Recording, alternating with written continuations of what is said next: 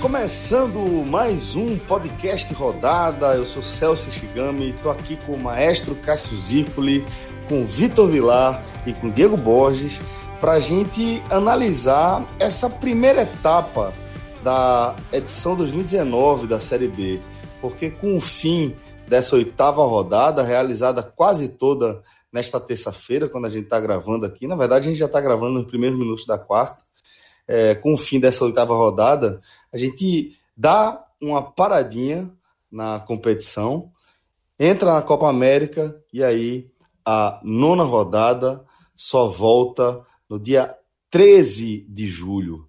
Então, com isso, a gente vai analisar, é, fazer um balanço, na verdade, desse primeiro momento aqui, dessa fase inicial da Série B. É, antes de a gente começar aqui essa nossa análise, queria convidar vocês a conhecerem tudo o que o Vai oferece aí para vocês, né? Dentro daquele conceito de transformar o motorista comum num especialista em seu automóvel, em seu veículo, o Vai é, oferece uma série de recursos, né? Que vão desde o serviço de rastreamento, que tem sido cada vez mais procurado, né? Por conta do, do valor, inclusive, é, do, do da contratação de um seguro, né? Inclusive, recentemente descobri que mais de 70% da frota brasileira não conta com aquele formato tradicional de seguro. Então, é, serviço de rastreadores tem se valorizado bastante no mercado e rastrear o seu automóvel é somente um dos inúmeros serviços que o Vai oferece para você, né? Além de você saber o tempo todo, em tempo real, onde, onde é que está o seu carro, você também pode, dependendo do uso que você dá para ele, delimitar um perímetro onde ele pode circular e se sair desse perímetro você vai receber uma notificação na hora. Na verdade, cada vez que seu automóvel é, for ligado, você vai receber uma notificação né? Então, faz com que você é, tenha um controle é, bem, bem seguro mesmo de, de onde está o seu carro, né? o que é está acontecendo com ele, além de daquela leitura em tempo real do que está acontecendo dentro do motor, na parte elétrica, faz é, aquele rastreamento o tempo todo das peças para que você receba notificações antes de ser surpreendido, surpreendido, perdão, com uma quebra repentina ficar no meio da rua. Então a gente convida você a conhecer todos esses serviços, todas as funcionalidades do Vai. Tá? É, basta você acessar lá a nossa landing page, que é podcast45minutos.com.br, nosso site, né? Você coloca um barra vai depois, você vai ser direcionado para a landing page você vai ver como esse serviço aí é super acessível.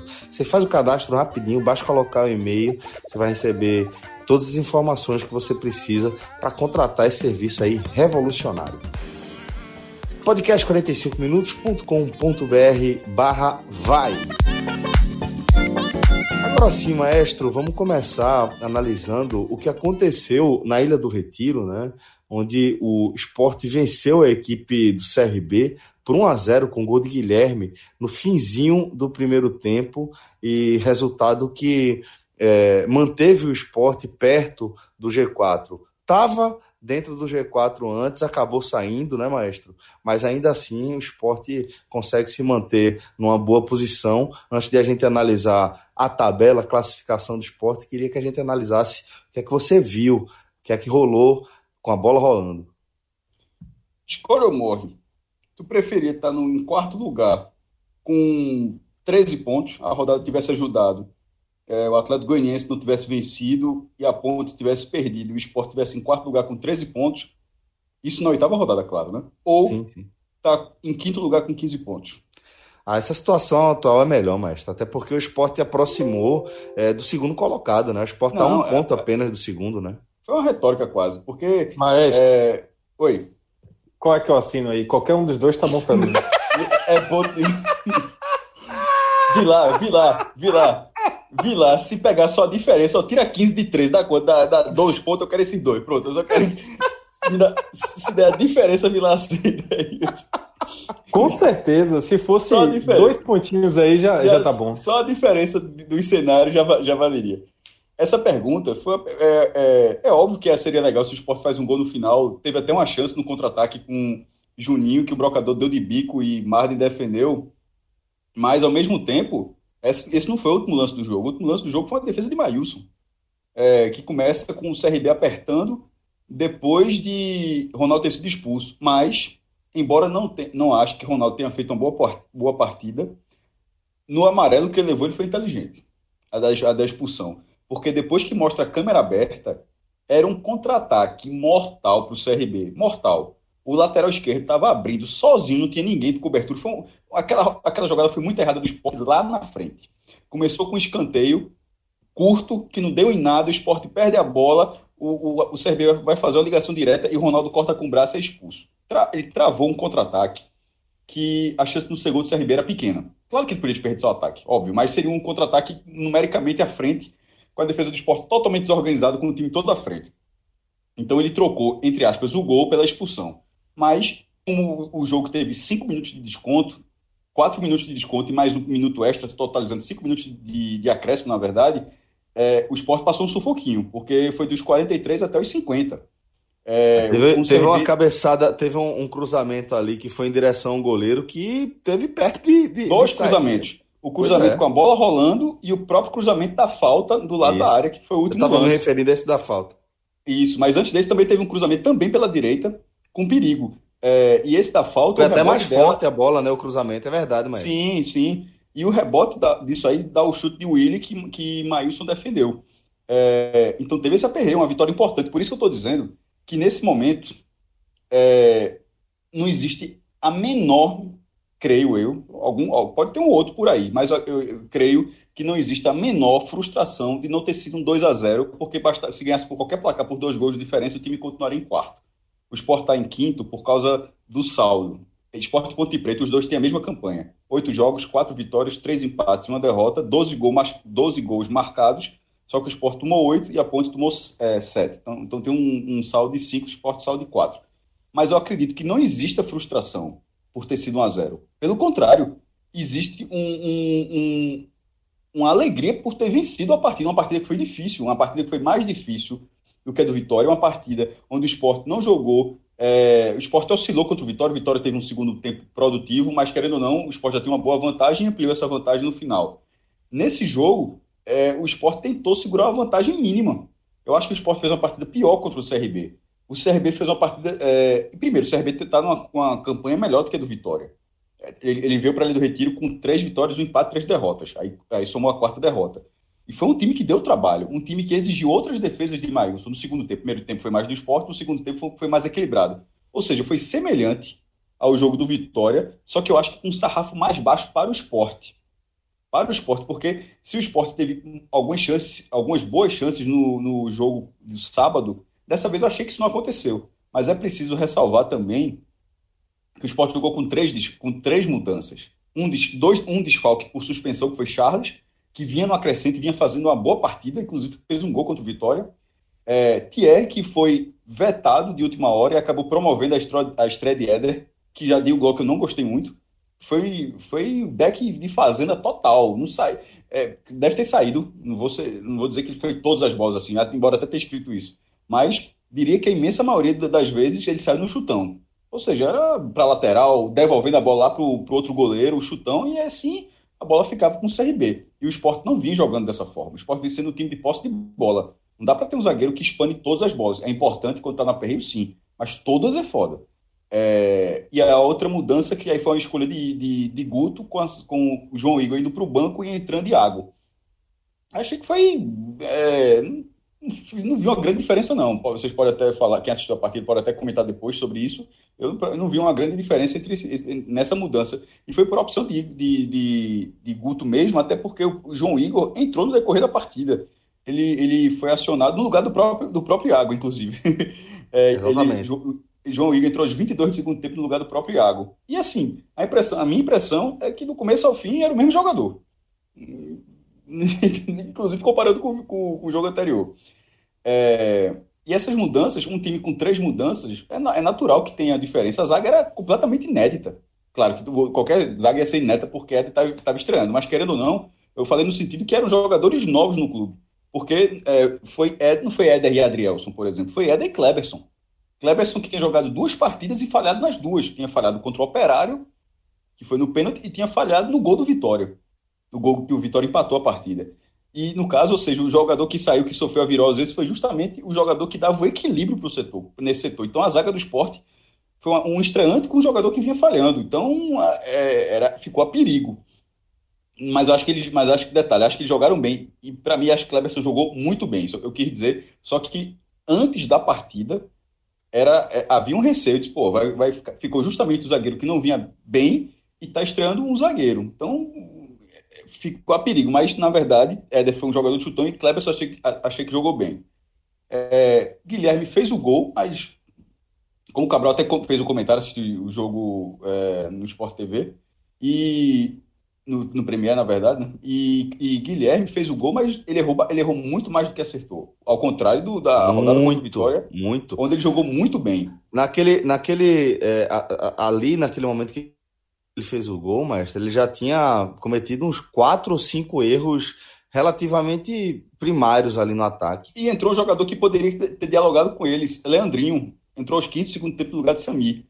Só que Leandrinho também não jogou, não entrou bem. Não entrou, ele não entrou com aquele passe que ele vinha dando, aquele passe de rasgar a defesa, as enfiadas de bola que ele vinha dando. Não acertou nenhuma dessa. E até nos passes curtos ele estava tomando decisões erradas como inclusive foi desse lance lá na ponta direita. Eu acho que não sei se é ele que vai bater, ele Juninho, acho que Juninho que vai bater e ele acaba deixando para Leandrinho.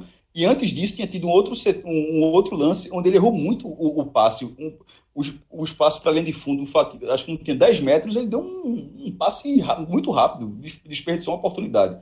Não entrou bem. Ou seja, se a gente tinha feito em outras vezes, onde o esporte mais uma, uma média mais alta, jogadores é, numa condição melhor do que jogadores agradando mais do que desagradando.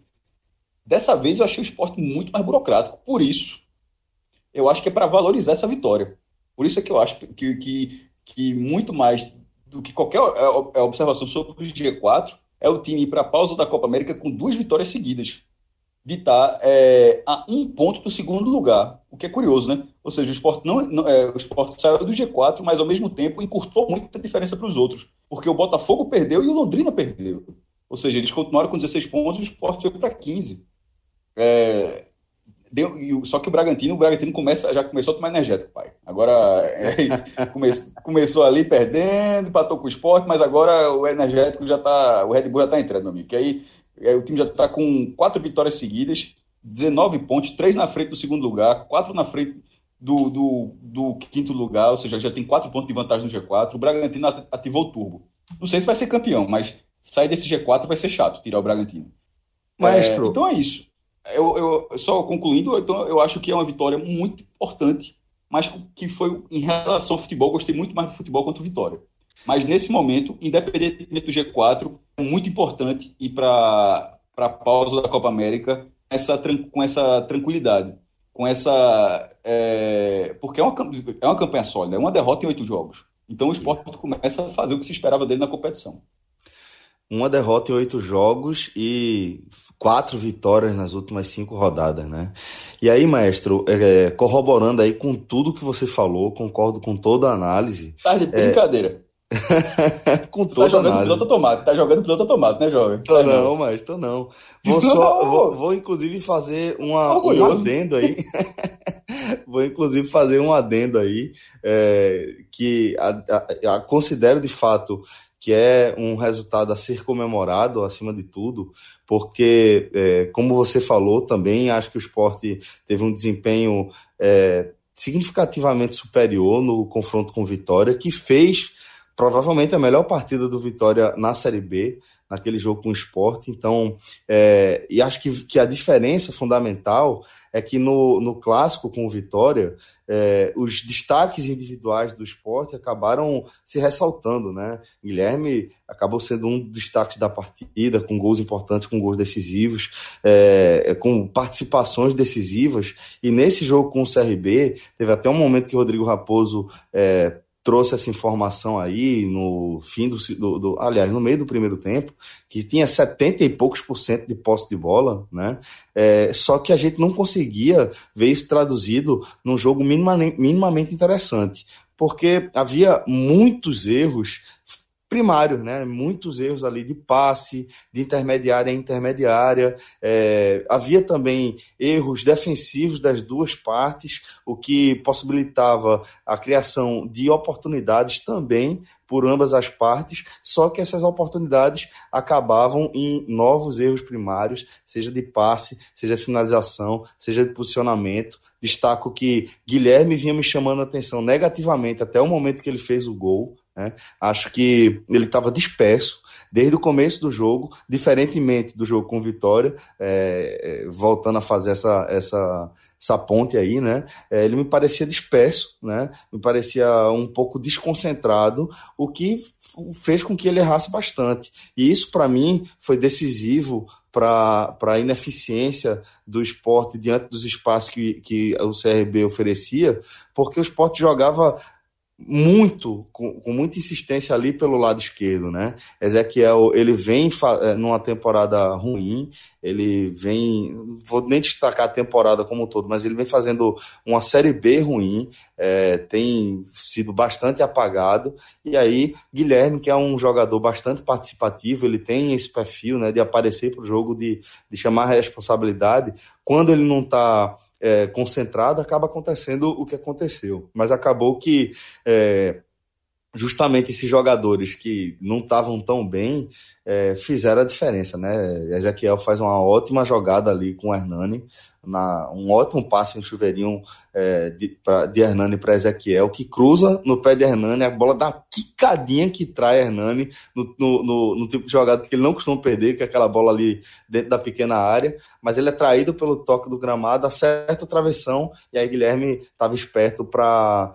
é, se redimir e acabar dando essa vitória para o esporte, mestre. Era, era, essa a observação que eu queria fazer, porque é, considero sim que o esporte acabou saltando uma fogueira, tendo em vista que é, não teve numa jornada onde pôde contar com os destaques individuais numa noite de inspiração, né? Então, maestro, só para a gente fechar aqui essa, essa nossa análise do jogo do esporte, vamos só organizar os destaques individuais da partida, começando pelos positivos, já que, apesar de tudo, foi uma vitória, né?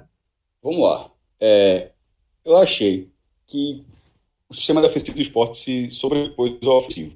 Então, no meu pódio estão dois jogadores. É, pode até ter uma variação e tal, mas no, no, escrevendo o texto, o que me veio à cabeça foi Kleberson como, como o melhor jogador. E é até curioso, porque justamente que faz o contraponto às duas últimas partidas dele. Não tava, eu não estava gostando da atuação dele. É, dessa vez eu achei ele muito seguro. E sobretudo porque o outro zagueiro não estava seguro. E se você tivesse dois zagueiros inseguros, aí meu amigo é um empate essa aí, porque é abusar, abusar muito da sorte. Mas isso esteve é, bem também, né? Segundo lugar. Para mim, segundo lugar, porque ele fez boas defesas e não foi uma defesa espetacular em 50 segundos tempo, não, certo? Foi, até foi quase em cima dele. Mas ao mesmo tempo, é aquela coisa, foi em cima dele porque ele tá bem colocado. Porque se ele tá mal colocado, ou se ele tá no chão, se ele tá caindo, fazendo, pedindo socorro, a bola entra. Então ele estava completamente atento ao lance e foi um jogador que acabou sendo responsável é, pelos três pontos, que poderia ficou muito perto de virar um ponto só. Destacar e também aquela defesa no primeiro tempo, maestro, um chute de fora da área que ele espalmou, estava bem posicionado também. Fez né? algumas boas defesas, fez é. algumas boas defesas. É, não foram muitas defesas, não, porque o CRB também não atacou tanto assim, não, mas foi, ele, mas, mas foi, é, foi, foi, um jogador seguro. E sempre muito tranquilo nas defesas, não sem, sem ser muito espalhafatoso. Em terceiro lugar, é, ele jogou pouquíssimo tempo pouquíssimo tempo. Entrou aos 34 do segundo tempo. Eu não estou dizendo que. Eu vou, colocar, vou até fazer uma citação diferente. Não vou dizer que ele foi o terceiro melhor jogador do esporte, porque no universo de 90 minutos mais descontos, ele, jogou, ele entrou aos 34 e jogou até os 50. Mas Juninho entrou muito bem. Ele entrou muito bem. Ele conseguiu puxar os contra-ataques. Né? Consegui, e, e, e, uma coisa que não vinha acontecendo tanto, ou, ou, ou talvez eu não tivesse notado, ele entrou completamente consciente da recomposição. Não foi um jogador que ele já acostumou ser outras vezes, de, de ser um jogador com algum potencial lá na frente, mas. e fica por ali. Voltou, ele recompôs, é, fez parte do sistema defensivo no final e no contra-ataque, os melhores contra-ataques foram puxados por ele, como inclusive a chance que a última chance para o esporte, que foi que o Brocador deu de bico. E antes desse lance também teve um lance que ele conseguiu puxar, mas acabou se desenvolvendo, não se desenvolvendo tanto. É, isso mostra, ou seja, que a saída de Guilherme para a entrada de Juninho acabou sendo acertada da visão de Guto, que Guilherme, embora tenha feito o gol, não estava acertando muito, estava tava mal, de regular para mal na partida, e Juninho eu, eu, eu entendo que, que ele entrou bem. Mas então eu, eu deixo isso só como. Mais como um, um destaque, uma lembrança. Não significa. É, já poderia citar Norberto, mas também, ao mesmo tempo, foi um futebol burocrático. Mesmo tendo sido pouco tempo, eu vou deixar Juninho mesmo. Destaques negativos, mestre? Ah eu não estava gostando de Ronaldo. Veja, vê, que, vê que negócio doido. Ele se redimiu sendo expulso. porque, porque é foda isso. É que nem aquela. Como foi aquela outra que a gente falou de Pipico? Até um jogador... quando até errou, né? Não, não, joga de Pipico do Santa Cruz, que a gente disse que é o jogador que só no futebol que funciona, um elogio daquele. Ah, oportunista era, era e aproveitador. Oportunista e aproveitador, exatamente. Então, só, no, só, no, só, só, no futebol, só no futebol isso é elogio. É uma, esse cara é, é oportunista, esse cara é o aproveitador. Pronto, aí funcionou. E nesse caso de Ronaldo foi o seguinte: eu não estava gostando da atuação dele. Ele tomou um amarelo, ele estava amarelo, tanto que ele foi expulso pelo segundo amarelo, e fez com que ele tomou amarelo cedo, fez com que ele ficasse ainda mais. Ele já não gosta muito de dar o bote, né? Ele gosta muito de observar o lance. Com um amarelo, meu amigo. Aí, aí lascou. Só que ao ser expulso, ele foi inteligente. Ele, ele, ele, ele evitou o empate do CRB ali. Eu acho que eu, era, era uma chance clara, ia, ia ser uma chance clara. E, e, é um pensamento rápido, é uma, é uma ação rápida, muitas vezes é, até afobada. Dessa vez eu acho que foi correta. O esporte foi pressionado depois, mas. Usou o cartão amarelo como um recurso, né, Maestro? Foi re... totalmente. Totalmente, totalmente. O esporte foi pressionado depois, porque seria natural ser pressionado com a menos e com os descontos que teve pela vantagem mínima que tinha. Mas poderia ter sido pior. Poderia estar tá com um a um lutando os últimos cinco minutos para buscar um gol, para buscar um segundo gol. Ou seja, o que, o que Ronaldo fez acabou sendo melhor. Você defender a vitória do que ter que buscar a vitória naquele momento. Mas, de uma forma geral, não estava gostando do futebol. Eu não gosto muito do futebol do Ronaldo. Tem muitos torcedores do esporte que gostam, não, não, não me agrada tanto. Sander, é, os dois laterais foram burocráticos, mas, burocráticos, mas de Sander eu espero um pouquinho mais. Ele não pode ser só um jogador só de entrega física. Ele tem que é, quando estava Ezequiel na ponta, e quando foi até Leandrinho, até foi lá, foi próprio Juninho também foi lá, caiu pela ponta esquerda também, sai na triangulação, nenhuma triangulação funcionou com o Sanders. E aí fica difícil. Por isso, inclusive, que o esporte acabou. É, teve tantas oportunidades assim, porque ia ter, que ter, ia ter que depender de uma enfiada de bola do Leandrinho, que não aconteceu, a bola aérea não estava funcionando, e a triangulação com os dois laterais não estava acontecendo também. Aí fica difícil você buscar algo. Achei, só para complementar aqui, também achei que Ezequiel e Sami fizeram uma partida abaixo do que podem render. Mas aí também é, entra no contexto. Também, Bom, agora é o seguinte, galera. Vamos, é, uma vez que a gente passa a régua aqui nessa vitória do esporte sobre o CRB, vamos dar uma olhadinha em como fica a parte de cima da tabela, certo? O esporte com a vitória é, acaba ficando. E na verdade é curiosa a frase, né? Mas assim, apesar da, da, da vitória, o esporte fica fora do G4, é ultrapassado pela Ponte Preta, como o Maestro pontuou, tá? Mas vou passar aqui rapidinho a classificação da parte de cima da tabela da Série B após essa oitava rodada. O Bragantino é o líder, como o Maestro pontuou, com 19 pontos, 3 pontos à frente do Botafogo Red de Ribeirão Bull, Preto. Red Bull. Red, Red Bull, Bragantino. É, o Londrina vai ser o único do G4 é, fora de São Paulo, tem os mesmos 16 pontos do Botafogo, e a Ponte Preta fecha o G4 com 15 pontos, é, tendo vantagem no saldo de gol em relação ao esporte, que vem na quinta posição. O Atlético Goianiense é o sexto com 14. Celso, Oi, mestre. Só você falou, essa, muito boa essa observação. Primeiro, que são três times do interior de São Paulo, né? Isso. É, de Campinas, Ribeirão Preto e Bragança Paulista. Campinas e Ribeirão Preto são cidades cidade riquíssimas. Riquíssimas. Campinas, tem mais de, Campinas tem mais de um milhão de habitantes, fica a 100 quilômetros de São Paulo. É, em, em, quase todos os outros estados ela seria uma capital grande. Mas aí São Paulo é São Paulo. e Ribeirão Preto, que é mais afastada, mas é uma cidade gigantesca também. Só Bragança Paulista é uma cidade menor, mas aí tem um, justamente tem um investidor. É, E, curiosamente, o, outro time também é do interior, Londrina, do interior do Paraná, que também é uma cidade rica. Mas o que eu queria dizer é o seguinte: subir três de São Paulo é chato. É chato. Então, assim, é, é chato. Se, quiser, se a turma quiser dar uma embaralhada disso aí, eu tô aceitando. Viu?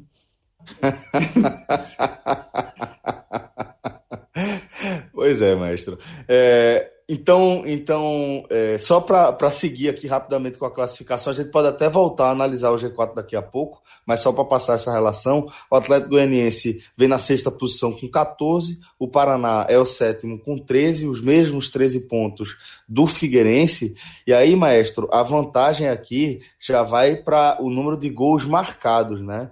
Já que ambos têm um ponto. Mas, assim, para efeito de classificação, não importa nada, a gente ainda está na oitava rodada. É, o Figueirense, como eu falei, tem 13 pontos. O Curitiba tem 12 pontos, é o nono. E o Oeste é o décimo com 11. Arrumou dois pontos aos 46 do segundo tempo no Brinco de Ouro, Curitiba, com gol de pênalti do goleiro, Wilson.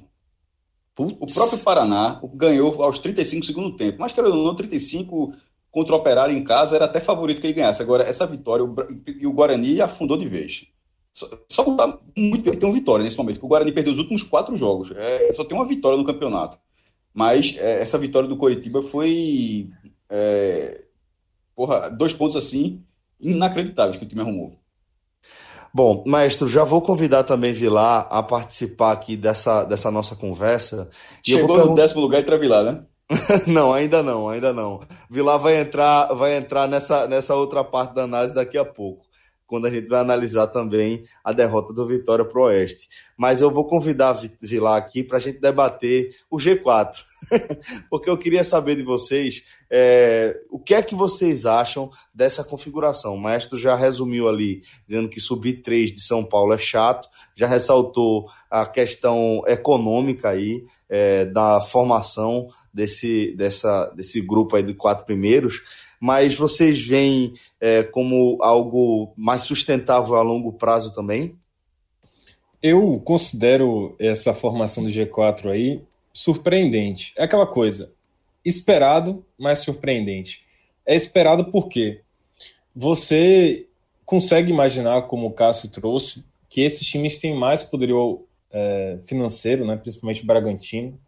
Uh, Londrina vem de uma cidade rica, Campinas, cidade rica, Ribeirão Preto, a cidade rica, mas não deixa de surpreender que equipes como o Esporte, por exemplo, seja fora do G4 nesses primeiros oito jogos, o Atlético Goianiense, que para mim era uma equipe que ia chegar muito forte nesse início de Série B, porque fez um bom começo de ano e, e eu apostava muito num bom início do Atlético Goianiense de Série B e que ele só perdesse o fôlego lá no final é, mas não, o Atlético Goianiense começou razoavelmente bem, né? Tá com 14 pontos, é, tá numa pontuação ali brigando pelo G4, mas eu imaginei que ele já chegasse ao G4 dentro dessas primeiras oito rodadas.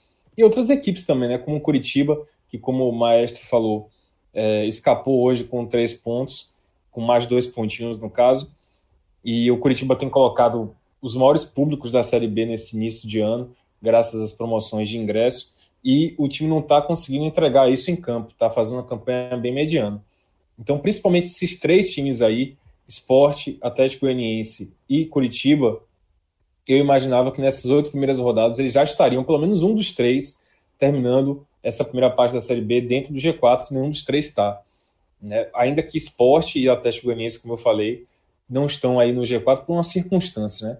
E me surpreendeu também é, o Botafogo de Ribeirão Preto como eu falei, não que você olhando a questão financeira e o equilíbrio dessa Série B, é bom pontuar isso, que essa Série B é diferente das Séries B que a gente tinha acompanhado até o momento. Né? Essa Série B é uma Série B em que os times estão nivelados em termos de receita, tá todo mundo ganhando a mesma coisa da Globo aí, da, da CBF, no caso.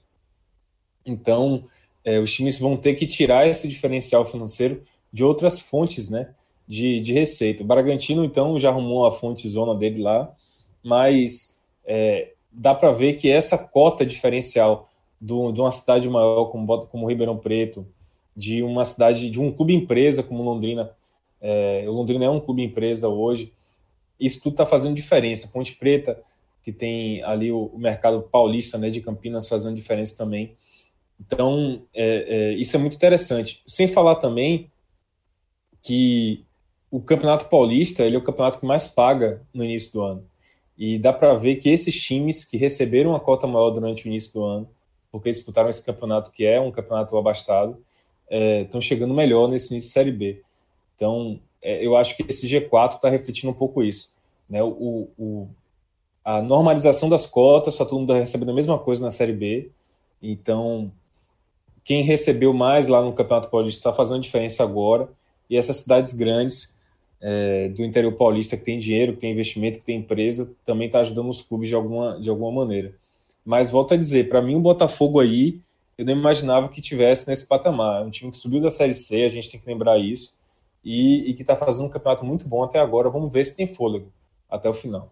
Maestro, aí sobre essa quinta posição do esporte, é, queria só fazer uma observação para você e queria também a sua opinião sobre essa questão, né? Que o esporte, é, nesses oito primeiros jogos, ele disputou cinco como mandante.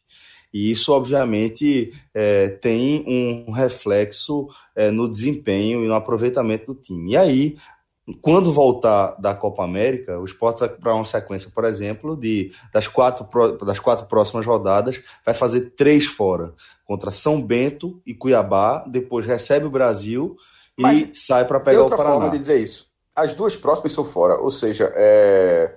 na verdade iguala. Vai ficar nas... quando completar 10 rodadas, certo. já vai estar igualado. Ou seja, você falou 5, ou seja, porque já estaria igualado e teriam mais uma dentro e mais uma fora. Uhum. O, a, o, o esporte vai igualar isso na, nessa volta. O esporte volta para dois jogos contra São Bento e Cuiabá. Agora veja só, tem razão que você falou, são cinco, querendo ou não, são cinco jogos na ilha. E o time tinha empatado os dois, lembrando, levando um gol aos 48 do Oeste e um jogo em Souza contra o Figueirense 0 a 0 Mas aí depois venceu as últimas partidas. É, pelo nível da Série B, pelo, e se o esporte tiver uma crescente, continuar, continuar é, fizer um esforço, chegar com os salários em dia até lá, eventualmente conseguir algum reforço durante essa pausa e eh, vai, vai fazer alguns amistosos, conseguir ainda extrair um pouco mais da equipe, são jogos completamente é, ao alcance. Mesmo fora de casa. Que bom dois. que na volta, que bom que na volta pega São Bento e Cuiabá, né? Se, Não dá pra ver, pode, né? pode, levar, pode levar um fumo nos dois jogos. É da vida. Mas olha essa tabela, só vai ter dois jogos fora de casa. Poderia ser, como já, já jogou, mas poderia ser Botafogo de Ribeirão Preto e Coritiba. Vê que merda. Aí, é, aí, era, aí, você, você, aí você tem que trabalhar mais, pensando mais pra frente, somar um ponto aqui, outro ali e tentar não, não voltar Na verdade, zero, são os dois primeiros times fora da zona, né? É, seria. Mas assim, nesse momento, o São Bento e o, e o Cuiabá é algo. Tá, me, um giro fora de casa acessível. Aí vai caber o esporte trabalhar isso. Eu, eu acho que o time tem consciência que tem um nível técnico suficiente para pontuar aí. Ou seja, dá para a gente concluir, maestro, que é, esse efeito de ter cinco jogos em casa e três fora seria mais duro num eventual retorno se o Sport tivesse é, pegando essa dobradinha fora com adversários mais de, de maior nível, né? Para mim, sem dúvida. Se a tabela fosse pior, a tabela é, detalhe, não é que a tabela foi feita isso, não, porque existem muitos times assim na Série B, né? Antes que alguém pense, bora botar esses dois times aqui para ajudar. Não, poderia ser. O próprio já jogou com o Oeste, mas a grosso modo, poderia ser o Oeste, poderia ser. É, deixa eu até ver, é tanto time, irmão. Deixa eu ver aqui outro exemplo aqui.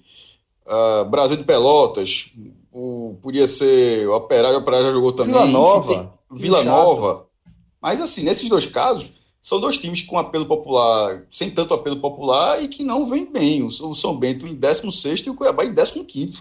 Então não dá para achar ruim, não, velho. Pode até, pode até levar um fumo, mas não dá para achar ruim, não.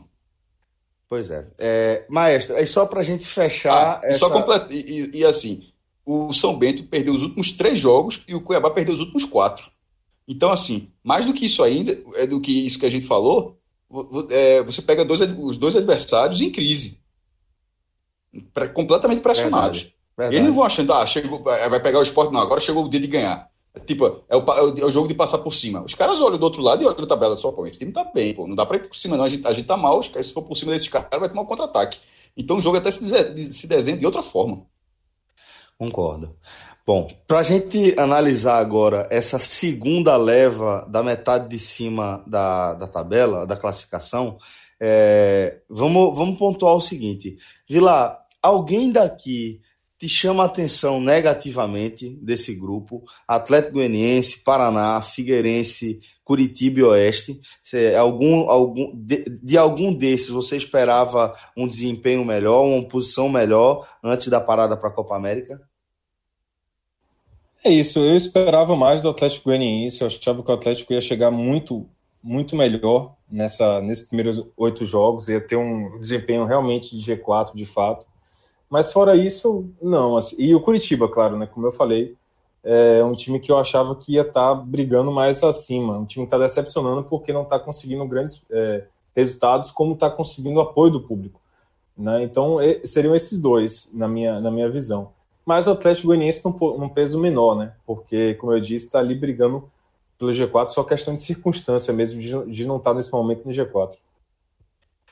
Bom, é, antes de a gente seguir aqui com nossa análise, vou trazer também uns números que nosso querido Thiago Minhoca enviou aqui para a gente, também compartilhou lá no Twitter dele, sobre esses oito primeiros jogos. Destacando que, obviamente, aí o Bragantino tem a melhor campanha, mas além disso, tem o melhor ataque e a melhor defesa, que é, é, é, recorrentemente são questões associadas, né? Além disso, o Botafogo de Ribeirão Preto e o Londrina foram os times que estiveram todas as rodadas no G4 e é, Operário e Guarani foram os times que marcaram menos gols, quatro cada um, e o Vitória foi o time mais vazado, com 19 gols. Daqui a pouco a gente vai analisar justamente esse retrospecto do Vitória com o Vilar. É, bom, antes de a gente começar a análise aqui é, do Vitória, que perdeu para o Oeste é, por 3 a 0 na Arena Barueri, é, dizer que pelo menos há um alento né, para os torcedores do Vitória que moram em Salvador e que agora também podem aproveitar os 20% de desconto da, da nossa parceria com a Pizza Hut, né? E aí, Vila, queria saber se você já começou a aproveitar aí esse, essa nossa parceria na unidade do Caminho das Árvores, é isso aí? Eu tô, tô enganado? Caminho das Árvores, exatamente. Também, pra, só para o ouvinte aqui de Salvador ficar é, ligado onde é, fica ali no final da Paulo VI, né? Na, Pronto, na Avenida Paulo VI, que é uma das principais, aqui, das principais aqui na Pituba. Onde, onde, bem onde a Paulo VI faz o L ali. Pronto.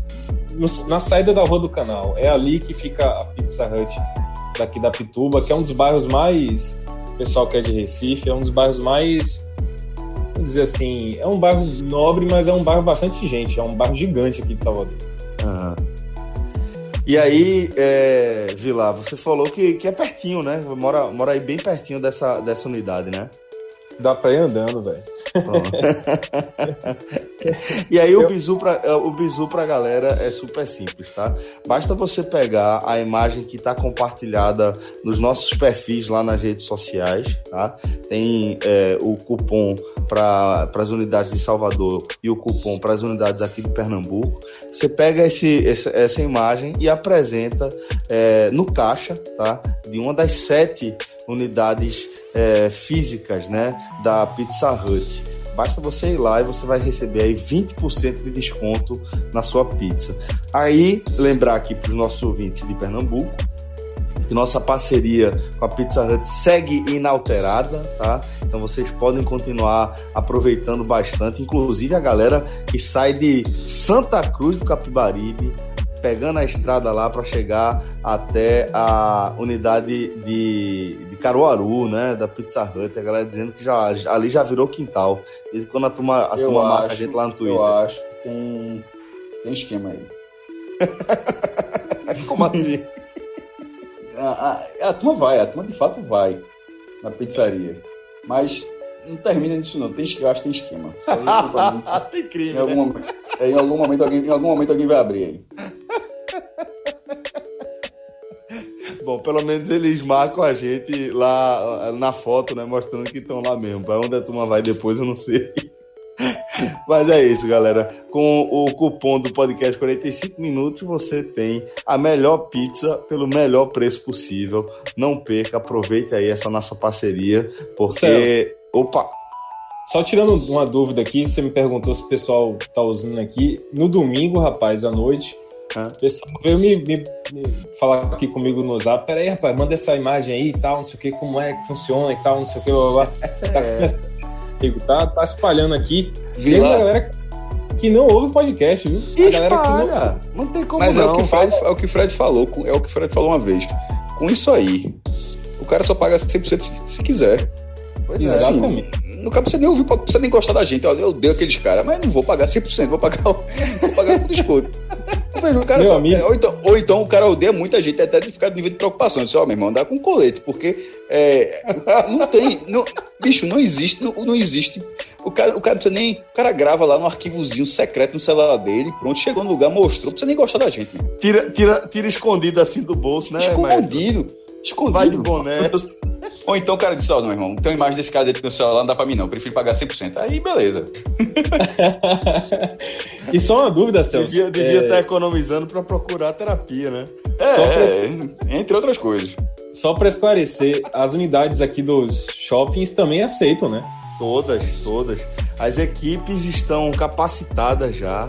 Todo mundo. Só paga já 100% tá... se quiser, meu amigo. Só se quiser. Já está todo mundo é, orientado. O...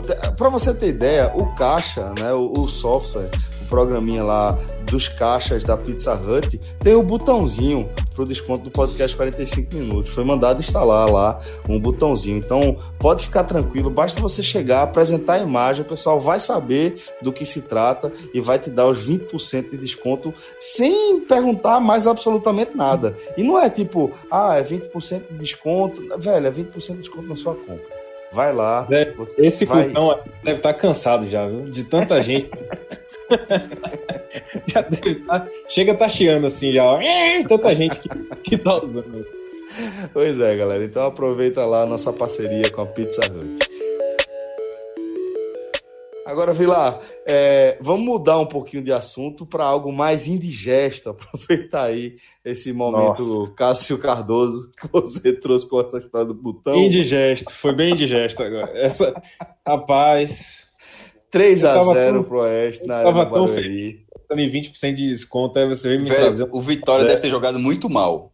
Porque o Oeste empata com todo mundo, porra.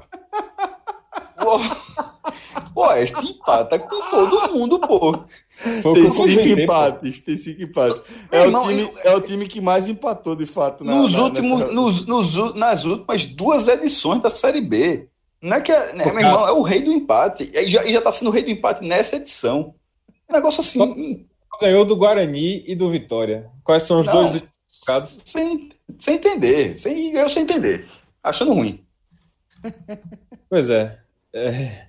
Mas assim, ó, vamos lá. É, eu até vim aqui né, do, do Correio para cá pensando o que é que eu vou falar no podcast, porque eu tenho até medo de ficar de, me repetindo sobre o Vitória. Às vezes eu não sei mais o que falar sobre o Vitória nessa Série B mas é, não tem para onde correr. O Vitória, mais uma vez, deu uma fagulha de esperança para o torcedor lá contra o esporte, porque mostrou, como eu falei no podcast, a melhor partida dele em 2019, não só na Série B, mas em 2019, o que não quer dizer muita coisa, mas mostrou algumas é coisinhas. E depois, no jogo seguinte, e quando falar seguinte, é seguinte mesmo, dois dias, três dias depois, o Vitória faz o que para mim foi uma das piores atuações de 2019. Então, é, é repetitivo, eu já falei isso em outros, em outros programas, mas o Vitória, ele não mostrou nada do que tinha evoluído. Ele voltou novamente algumas casinhas em preparação. O que mostrou de bom contra o esporte? O ataque com Wesley, principalmente pela esquerda, e com Anselmo Ramon, funcionou contra o esporte. Houve uma conexão entre os dois. Nesse jogo contra o Oeste, só o Wesley jogou pelo, pelo, no ataque do Vitória, no ataque no meio do Vitória. Né? Só ele criou, só ele driblou, só ele foi partiu, para cima da zaga do Oeste. E é, ele sozinho não conseguiu criar. Chutes de fora da área apenas, dois chutes de fora da área que ele, que ele chamou atenção ali, que, que assustou o goleiro Glauco, mas só. A tabelinha com a Selmo Ramon, aquele entendimento não funcionou dessa vez. E outra coisa que tinha sido boa contra o esporte é, que foi a defesa. Os dois laterais marcaram razoavelmente bem do que vinham marcando, Capa e Van. E a zaga, a dupla de zaga, quando estava postada, posicionada, conseguiu anular bem o esporte. os gols do esporte saíram quando a zaga estava voltando, né, se recompondo. Nesse jogo contra o Oeste, isso não aconteceu. A zaga, mesmo postada, tomou um gol, que foi logo o primeiro gol, com 30 segundos de jogo. A zaga postada, tudo correto, tudo certinho, e o Vitória falhou individualmente. Teve um, um, uma cabeçada em direção ao gol que José Ivaldo tentou é, afastar e acabou, na verdade, mandando contra o próprio gol, acabou mandando, fazendo gol contra com 30 segundos de jogo. E aí, quando o Vitória saiu atrás é do placar, com 30, 30 segundos de jogo, gol é, 30, com 30 segundos, está 1x0 pro Oeste, com gol contra do Vitória. Exatamente. Puta. 30 segundos. Foi um lance assim. É... O Vitória deu a saída, inclusive. Isso que é interessante. O Vitória deu a saída. E. peraí, peraí, peraí, peraí, peraí, pô. peraí, meu irmão. O Vitória bateu o centro com 30 segundos, tá 1x0 pro Oeste, com gol contra do Vitória. Ah, Exatamente. Veja só, é. veja só. veja só. Ó, é vitória, mas é vitória pra fazer. É... Velho, tá errado. Tá errado, meu irmão. Rapaz, e. e, e... tá, eu tá errado, porra. Irmão, eu tô tentando imaginar o jogo aqui, ó. Vitória, ó, saiu o jogo que é o campo, que é o lado, que é a bola. Vitória quer a bola. Beleza, aí começa o jogo, 30 segundos depois, tá 1x0 pro Oeste com gol contra do Vitória. Meu tem amigo, mais. O que é isso, mais. porra? E, e você não. Peraí. Continua vindo para você, continua vindo para você ver. Ó, o Pô. gol, o Vitória perdeu logo a bola, tá? Saiu, rolou a bola, perdeu. Recuperou, recuperou a bola para fazer o gol contra. Meu amigo, para, para com isso, pô. Aí. Ô, Cássio. Foi um, foi um lance assim, cruzamento na área. Eu vou o... abrir no YouTube esse negócio aqui, pelo amor de Deus. Veja aí, pô, veja aí, vale a pena. É, Cruzamento na área, o Bruno. Tem tanto Bruno no ataque do, do. Tem um Bruno Paraíba, um Bruno Lopes, aí depois entrou um Bruno Gonçalves no Oeste. Eu não sei qual foi o Bruno, mas teve um Bruno que cabeceou, e aí a bola ia em direção ao gol. José Ivaldo, na hora de tentar afastar, acabou metendo pro próprio gol com 30 segundos de jogo. Eu até voltei a repetição para ver com quantos segundos foi, foi com 30 segundos mesmo. E aí, velho, é... presta atenção, viu, Cássio, porque é importante assim, cá entre nós, o Vitória, depois que tomou esses 30 segundos, é, esse gol com 30 segundos, eu acho que nem nenhum torcedor assim imaginou que o Vitória teria condições de reagir e de, e de vencer essa partida, de virar. Porque o Vitória se abateu demais, demais mesmo. Sabe o que é com 30 segundos você já sentir, putz, Vitória vai perder. Porque o time apagou, teve um apagão ali logo no, depois desse primeiro gol contra é natural um time que vem abalado com a situação toda tomar um gol dessa maneira que foi, né, que fez Castro ficar tão surpreso, abalou o time completamente. E, e aí o, o Oeste, inclusive, teve uma chance logo em seguida, viu, Castro? Meu amigo. De ver o gol aqui. De ver o gol aqui, pô. O cara foi Meu lá, amigo. Bateu, bateu, iniciou o jogo de novo, viu, Cássio? Meu Teve amigo. Esse, aí reiniciou o jogo, Vitória deu a saída de bola de novo, perdeu. No ataque, o, o Oeste atacou, não lembro, acho que foi com, com qual Bruno foi. São três Bruno no ataque, velho. Desculpa, mas não consigo lembrar. Aí um, um dos Brunos chutou e Ronaldo fez uma defesaça com o pé. Defesaça, defesaça mesmo. E aí, com, ou seja, por muito pouco, com um minuto de jogo, já não estava 2 a 0 pro Oeste. Então você vê o nível de abatimento que o Vitória teve em tão pouco tempo de jogo. E aí, é, isso já é uma, uma mudança muito grande também em relação ao jogo do esporte, porque contra o esporte o Vitória teve força, né? Tirou força ali para poder empatar o jogo. O, o, Vitória saiu atrás do placar contra o esporte, empatou o jogo, e depois que desempatou, o esporte desempatou, o Vitória teve força para buscar durante quase todo o segundo tempo, ali no início do segundo tempo, o Vitória teve a força para buscar novamente o empate, não conseguiu. Mas esse time que reagiu contra o esporte, com um adversário muito mais qualificado, não apareceu contra o Oeste. Não apareceu contra o Oeste. Foi um time completamente diferente. O Vitória, ao tomar o primeiro gol, se abateve demais assim e, e, e não conseguiu a reação. É... E aí o, o, o, não, não dá para não lembrar, não dá para a gente não pensar nessa diferença de ânimo, de, de, de força dos jogadores, de, de reação. Não dá para você não associar ao tal do áudio né, que vazou do presidente Paulo Carneiro. Muita gente, inclusive, está nesse momento na rede social falando isso, que ah, o time não jogou bola porque queria, enfim, se vingar do presidente, que esculhambou com eles e tal.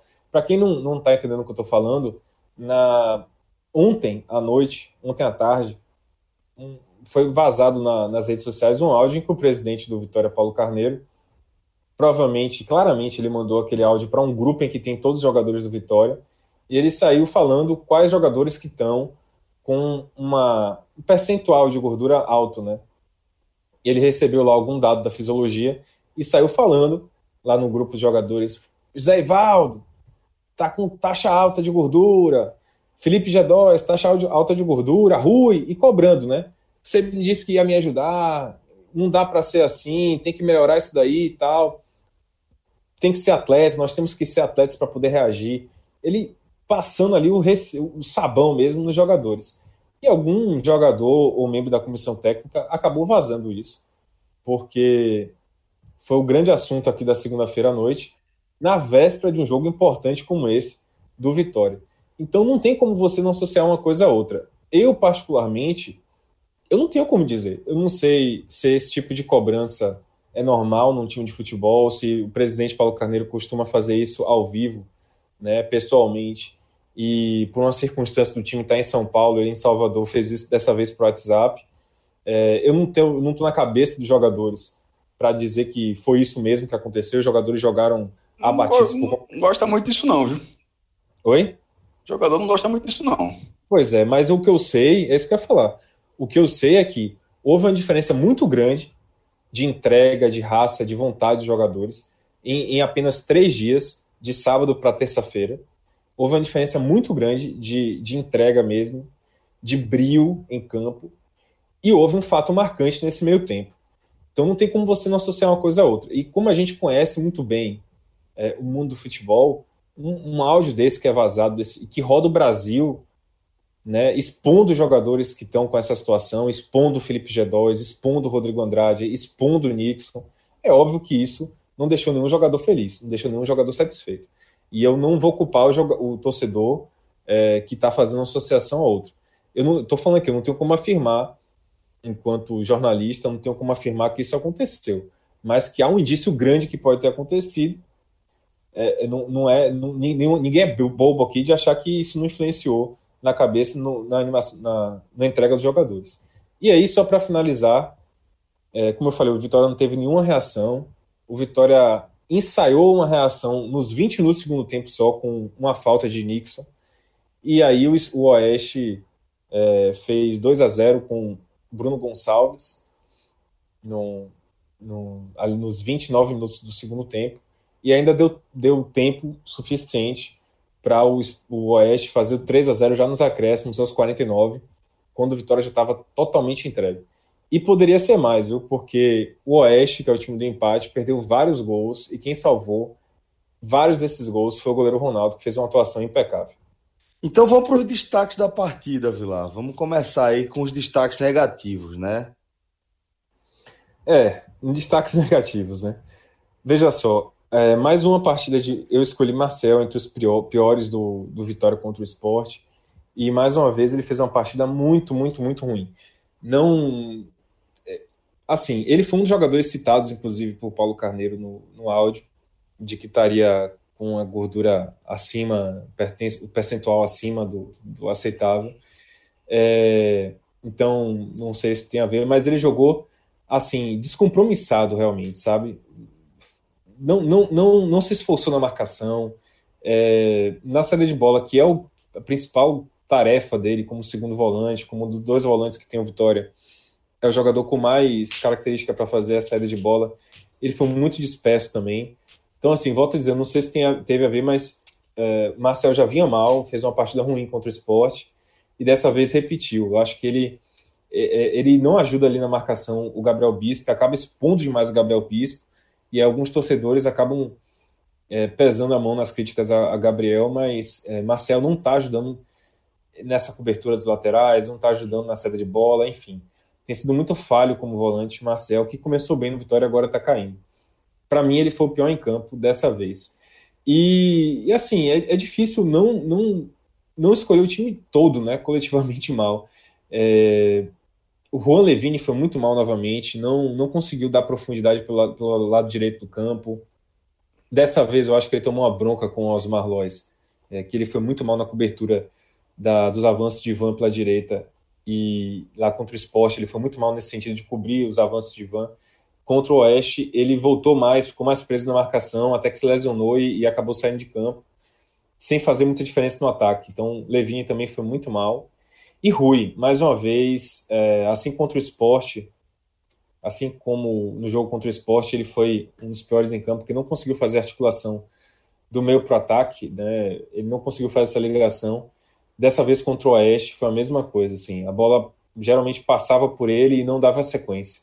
Então, ele que tem o camisa 10 tem, tem essa função realmente de fazer esse papel de ligar com o Anselmo Ramon, que inclusive foi bem apagado do jogo também por falta dessa ligação com o meio campo. Eu acho que o Rui também completa esse pódio aí dos três piores em, em campo do Vitória. E aí vai já me deu, já vai salvar algum pescoço? É, o Wesley foi bem mais uma vez, mas como eu falei, faltou ele ali um apoio para ele dialogar com alguém, para poder criar melhor, assim como aconteceu contra o esporte. Ele teve o Anselmo Ramon para dialogar melhor e, e criou essas oportunidades. E também com capa, né? Coisa que não aconteceu dessa vez contra o Oeste, Capa não apareceu tanto no ataque. Então Wesley ficou muito solitário, mas ele fez uma boa partida individualmente falando. E Ronaldo, né? Para mim, Ronaldo foi o melhor em campo, como eu falei, se não fosse por ele, o Vitória provavelmente teria saído com um resultado ainda mais vergonhoso lá de Barueri. O que por si só é, enfim, né? Como o Cássio falou, são muito simpáticos em Barueri e o Vitória, por muito pouco, o caso de Ronaldo saiu com uma goleada, imagina isso. Bom, então, é, antes de a gente seguir aqui com a nossa análise, eu vou só passar a classificação dessa segunda metade da tabela, tá? É, o CRB, com essa derrota para o esporte, ele caiu quatro posições e abre essa parte de baixo da classificação. É o 11 com 10 pontos, os mesmos 10 pontos do Vila Nova, só que leva vantagem aí é, no número de vitórias, 3 contra 2. Brasil de Pelotas e Criciúma vem na sequência com nove pontos, aí vantagem do Brasil de Pelotas também no número de vitórias. O Cuiabá é o 15 com oito. O São Bento é o 16 com sete, os mesmos sete pontos do Operário, que abre o Z4. O América Mineiro é o 18 com cinco pontos, os mesmos cinco pontos do Guarani. E por fim, o Vitória é o lanterna da competição depois desse primeiro recorte da Série B. É, então agora, galera, vamos analisar, fazer uma operação inversa, tá? Vamos dar uma olhada nesse Z4. E aí, maestro, eu queria que você me falasse a sua impressão. O que é que você é, observa quando você vê esse, essa composição aí é, com operário, América, Guarani e Vitória. Tendo que, ah, destacando aqui que nas últimas cinco rodadas só teve é, duas vitórias aqui dentro desse grupo. Um do Operário e um do América Mineiro, né? É, o, é, o Operário, Operário venceu o Sport o América venceu o CRB. O Operário, é... ambos os resultados, de certa forma, surpreendentes. A vitória do América foi fora de casa e a do Operário foi de virada no campo completamente um campo impraticável. Parecia muito difícil fazer um gol contra mais dois. É, o Operário vem de dois acessos consecutivos como campeão da D e depois campeão da C, algo que nunca tinha acontecido antes. Você ganhar duas divisões nacionais é, seguidas. Mas uma hora a mudança de perfil começa a chegar. Para o CSA, o CSA conseguiu três acessos. É, e uma hora, assim, a, sua estrutura, de uma forma geral, meio que não acompanha. Mas não estou dizendo que, é, que isso vai acontecer com o operário, não, mas é natural que, que, que, que de certa forma aconteça. A vida do, do, Operário nessa primeira temporada da segunda divisão, que é um campeonato completamente diferente do que ele jogou na Série D, que era um campeonato de grupos, com um grupo curtinho, de seis rodadas, depois mata-mata, mata-mata até subir, depois na Série C, um pouco maior, a primeira fase, com 18 rodadas, depois o mata-mata de acesso, e agora 38 rodadas. É um perfil de competição completamente diferente. É, a dificuldade nessa competição do Operário é normal. Então, o Operário, dos quatro, é o que Pode escapar, mas é, é, o, que, é o dos quatro, é o que você está olhando ele na zona de rebaixamento, é o menos é, surpreendente. O América Mineiro vem da primeira divisão passado, foi rebaixado, é um clube estabilizado financeiramente, até onde se sabe, pelo menos, né? Porque de vez em quando abre umas caixas pretas aí que transforma tudo, vide Cruzeiro, vide esporte. Mas o América Mineiro é um clube estabilizado financeiramente, que tem uma independência, que gera receita, é, que tem um mínimo de organização de um centro, de um centro futebolístico forte, que é o de Minas Gerais, na capital, é, é de Belo Horizonte. É, o América Mineiro é cotado para estar tá brigando lá em cima. Ainda até acho possível, mas a largada foi muito, muito ruim. Muito ruim. Pra, e para rebaixamento seria algo. É, eu não apostaria no, no, no, dinheiro no América rebaixado, não. Eu acho que pelo menos do Z4 ele deve sair. O Guarani, com quatro derrotas seguidas, o Guarani é campeão brasileiro da primeira divisão. Pô. É, e como a gente falou de Campinas lá em cima, que tem a Ponte Preta, o Guarani é da mesma cidade de Campinas, mas é um clube que, que passou nos últimos anos bastante tempo fora da, da, da elite, tanto no cenário nacional quanto no cenário estadual. E aí você vai se afastando das cotas. Nos últimos anos ele conseguiu a cota do, da, do Campeonato Paulista, é, foi campeão da segunda divisão ano passado, ele jogou desse ano, aí volta, aí volta a conseguir uma cota da segunda divisão, coisa que ele não vinha, é, não, não, vinha tendo de, nos últimos anos, teve, é, depois do acesso da Série C, né, que ele foi vice e recuperou, mas que a dívida era muito grande. O Guarani chegou a ficar ameaçado de perder o brinco de ouro. Então é um clube com muitos problemas para administrar mas que, que nesse momento é um clube de tradição. Mas que, em termos de organização de futebol, ele não está fazendo por estar diferente, não. É, infelizmente, por causa do Guarani, que eu tenho um apreço pelo Bugre, mas nesse momento não é, não, não é surpreendente. O Bragantino é um candidato ao rebaixamento. Pode escapar, mas é um candidato ao rebaixamento como operário. Menos porque é um clube infinitamente mais tradicional do que o operário. Mas é sim um candidato. E por fim, o Vitória. Que ele, ele entra é, no cenário junto do esporte. Veja só, a forma como o esporte caiu na primeira divisão, com um, uma crise administrativa e financeira gigantesca, era algo parecido com Vitória, só que politicamente Vitória foi ainda pior. Vitória perdeu até presidente, mas ainda assim, com tudo isso, com a queda de receita, eu, eu, na hora que eu vejo o que tá, como o esporte conseguiu, mesmo com todo esse fumo, que foi gigantesco, e é um fumo que ainda não se sabe exatamente o tamanho dele, é, mesmo com isso tudo, o Sport está lá, tá lá tá na parte de cima da tabela. Conseguiu o o título estadual, está brigando pelo acesso. A tendência é que, se não for desmontado, se não for esfacelado na janela, é que, acredito que vai ser, é que continue brigando lá por cima, subindo ou não, mas que continue brigando lá por cima. E o Vitória não conseguiu reagir em nenhum momento. Tem um lampejo de futebol que foi que mostrou para é, no jogo da Ilha do Retiro e para no jogo seguinte tá levando 3 a, 3 a 0 do Oeste. É um clube que tem uma vitória em oito rodadas é, é, é, é muito difícil. Veja só, o, o Vitória está numa situação semelhante à do Guarani, só que é, com problemas maiores, talvez.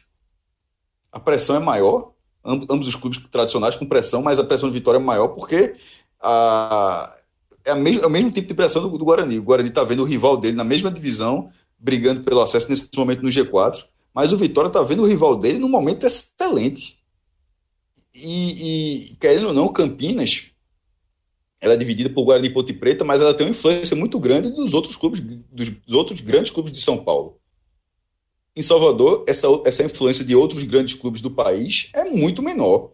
É algo muito mais polarizado. É realmente Vitória e Bahia. Então, meu amigo, a carga de pressão se torna muito maior dentro do que das pessoas que, a, que acompanham Vitória. Para o time estar tá na lanterna com oito rodadas, é uma vergonha. É uma, é uma vergonha e, ao mesmo tempo, é uma vergonha que você começa a ver as saídas menores. Trocou presidente, ele o presidente que teve, há 20 anos atrás, teve um momento vencedor no, no, clube, mas que volta já, já volta fazendo besteira, como essa questão do áudio que Vilar explicou agora. Um, um elenco com, com poucas peças, a, a, a, apostando. Velho, veja só. é, o Vitória arrumou um problema aí, porque com essa largada é difícil que brigue pelo acesso e ficar mais um ano na segunda divisão com o sistema atual de, de, de cotas para quem era para quem era dos, dos cotistas. Para os outros que nunca viveram isso o cara meio que entre aspas está acostumado que não é obviamente não quer dizer que seja bom. Mas para quem estava com 40 milhões 30 milhões independentemente da divisão porque estava há 20 anos assim aí você já cai para uma realidade do primeiro ano obrigado a voltar a subir para conseguir voltar para aquela outra realidade e você não consegue Aí, meu amigo, aí você perde o bonde. E o Vitória, se não subir esse ano, assim como o esporte, só que pelo menos o esporte está brigando. Se falhar, vai tomar o mesmo fumo do Vitória, mas está brigando. O Vitória não está brigando. O Vitória não está brigando. E, e, e, botar mais um ano, não tô nem falando de Série C, porque aí, meu irmão. Mas assim, ficar outro ano na segunda divisão é, um, é, é uma bronca gigantesca. É, o, é tudo que o Vitória está vivendo agora, pior. Vila. Olha, eu, eu não tenho nada a acrescentar aí. Cássio fez uma leitura perfeita do Vitória.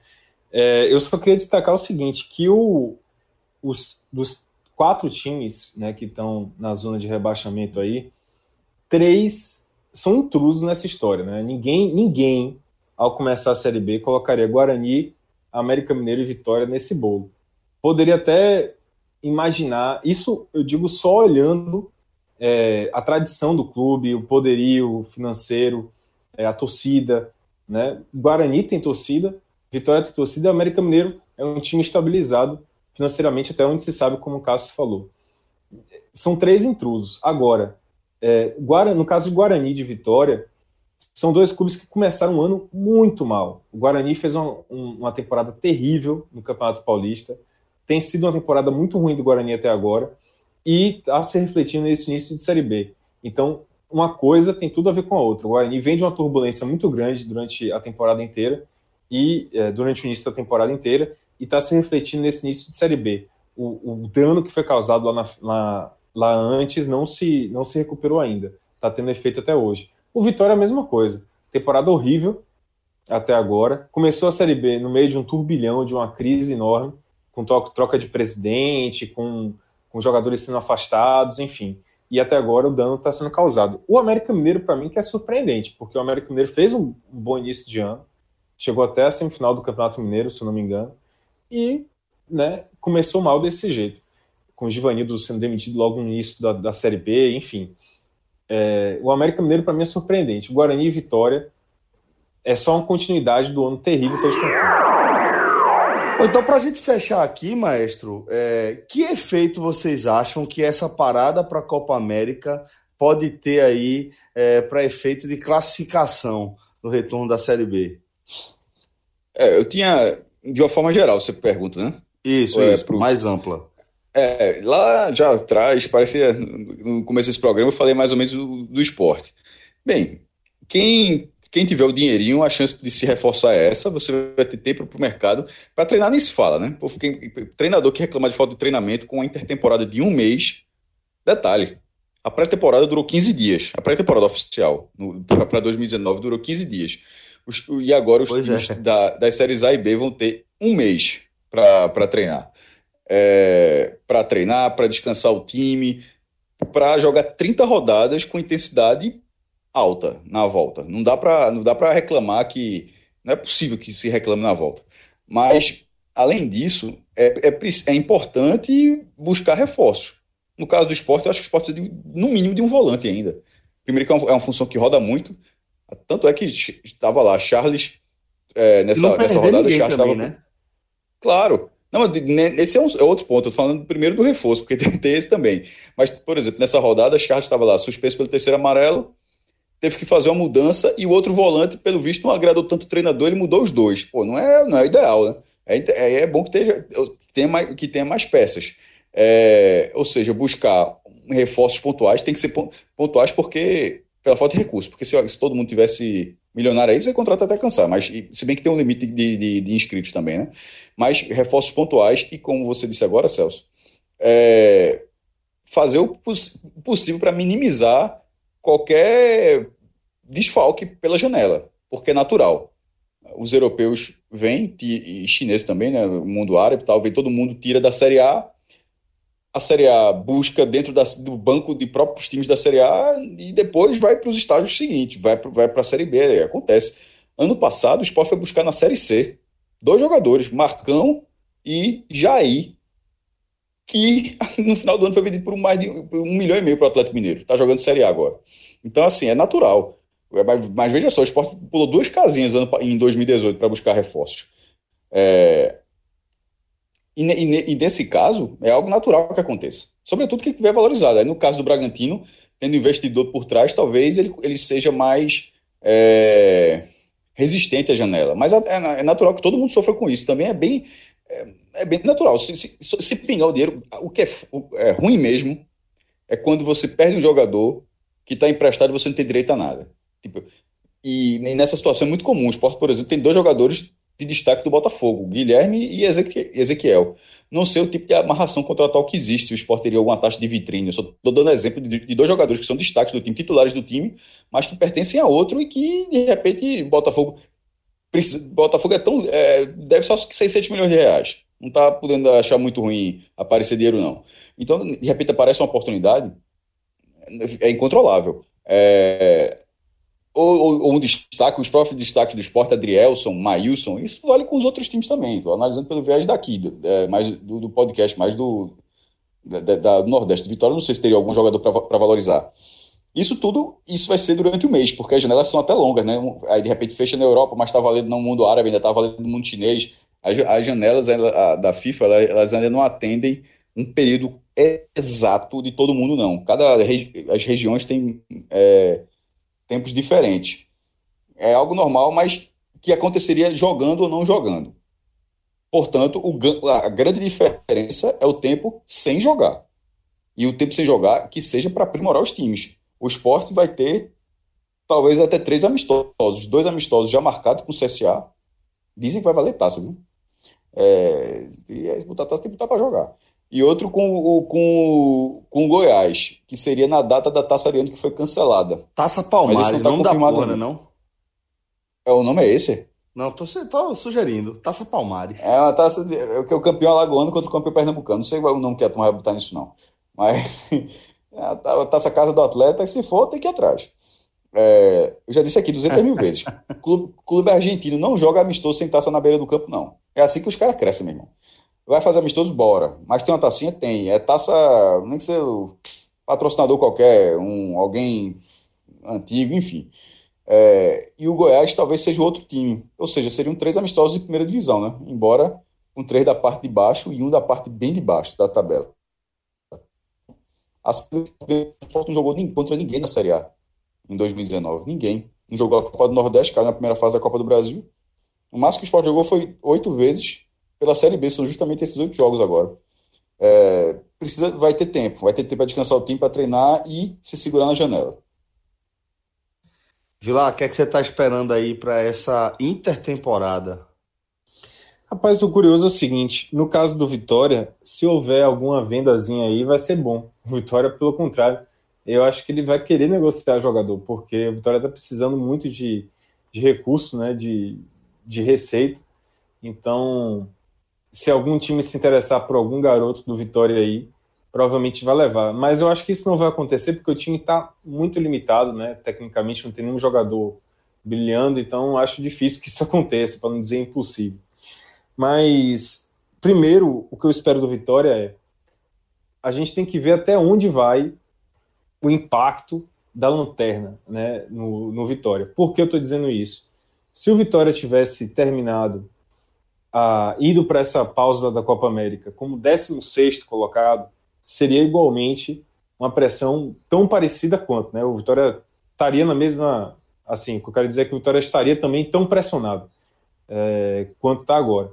Porém, o fato de ir como lanterna pesa muito, né? É, é, simbolicamente é muito, muito, muito, muito grande é, o dano que isso, que isso causa na moral do time. E eu, eu quero ver, eu tô curioso para ver até onde o fato de ter ido para essa pausa da Copa América como lanterna vai levar a diretoria a tomar decisões que eu diria intempestivas, sabe aquelas decisões que a diretoria acaba tomando por conta da, da, desse simbolismo da lanterna. Eu quero ver até onde isso vai. Por exemplo, não descartaria que mais jogadores sejam afastados do, do Vitória nesse período eu, eu acredito que as, as, os afastamentos do, do, elenco do Vitória não vão acabar, não, não acabaram nesses oito jogos aí. Vai acontecer é, mais, vão, vão chegar mais durante essa pausa da Copa América. Eu quero ver até onde vai. Como eu falei, se o Vitória tivesse terminado em 16, talvez essa lista fosse menor, talvez nem acontecesse. Como o Vitória está indo para a pausa como lanterna, é capaz de simplesmente chegar e falar: ó, elenco ninguém está prestando. É, outra coisa, o próprio planejamento dessa pausa. Existia um planejamento para que o Vitória descansasse um período, uma coisa de uma semana ali, por conta justamente da, da pré-temporada curta que teve lá no início do ano. Uma semaninha de descanso, três semanas de trabalho. Era esse o planejamento. Agora, por conta dessa, desse início ruim de Série B, já está falando em cortar, não ter descanso nenhum e trabalhar o mês inteiro na Toca do Leão. Isso já é uma mudança. Não vou dizer, ah, não é necessária. É necessária, porque os jogadores estão claramente fora de forma, sem força, sem, sem preparo físico, mas está fugindo do planejamento. E fugir do planejamento nunca é algo bom. Se existe um planejamento, tem que ser seguido. Né? Existe um motivo para esse descanso estar tá acontecendo. Tomara que isso não, a mudança disso não afete lá no futuro. E que isso tem que ser pensado sem é, nervos à flor da pele. E a, a, a expectativa é que o Vitória faça o que todo mundo espera desde o início do ano, que é montar um elenco do jeito que der, com a falta de dinheiro mesmo, mas montar um elenco um pouquinho mais qualificado, trazer peças em todas as posições, com a criatividade da diretoria que, que o presidente prometeu que tem, que os contatos que ele prometeu que tem no futebol, for, formar um, um, um, elenco um pouco mais qualificado para o retorno da Série B. E aí o Vitória vai ter que jogar a vida nesse retorno da Série B. Porque se o Vitória ainda quiser, se o Vitória ainda sonhar, ah, tem algum sonho ainda de acesso, o Vitória vai ter que fazer simplesmente 67% de aproveitamento. O Vitória vai ter que ganhar dois de três jogos depois da pausa da Copa América. É um, um, um desafio gigante. O Vitória vai ter que somar 60 pontos em 90 disputados. É um desafio gigante. O Vitória vai ter que, nesse um mês, preparar para esse desafio. É, e a expectativa de todo mundo é: primeiro comece com reforços e que durante esse mês, já com o time reforçado, o Osmar Lois, que deve ser o técnico para essa parada, consiga arrumar o time criar um esqueleto, porque até agora a gente não tem visto nenhuma evolução, nenhum, nenhum padrão de jogo no Vitória. É basicamente isso que espera, vamos ver, né? O que vai acontecer. Muito bem, senhores. Vilar, muito obrigado pela companhia. Valeu, maestro, mais uma vez. Diegão, foi pouca gravação abraço. hoje. Foi o quê? Foi, pouca, né? gravação hoje. Vai ser pouca gravação essa semana. Ah, eu vou dormir, eu vou dormir aqui para abrir o olho e já ter o Agamenon. Simbora, galera. Um forte abraço trabalho. a todos. Até a próxima. Abraço. Aqui é trabalho, mestre. Muito. TCT. Tá, trabalha. tchau, tchau, mestre. Forte abraço.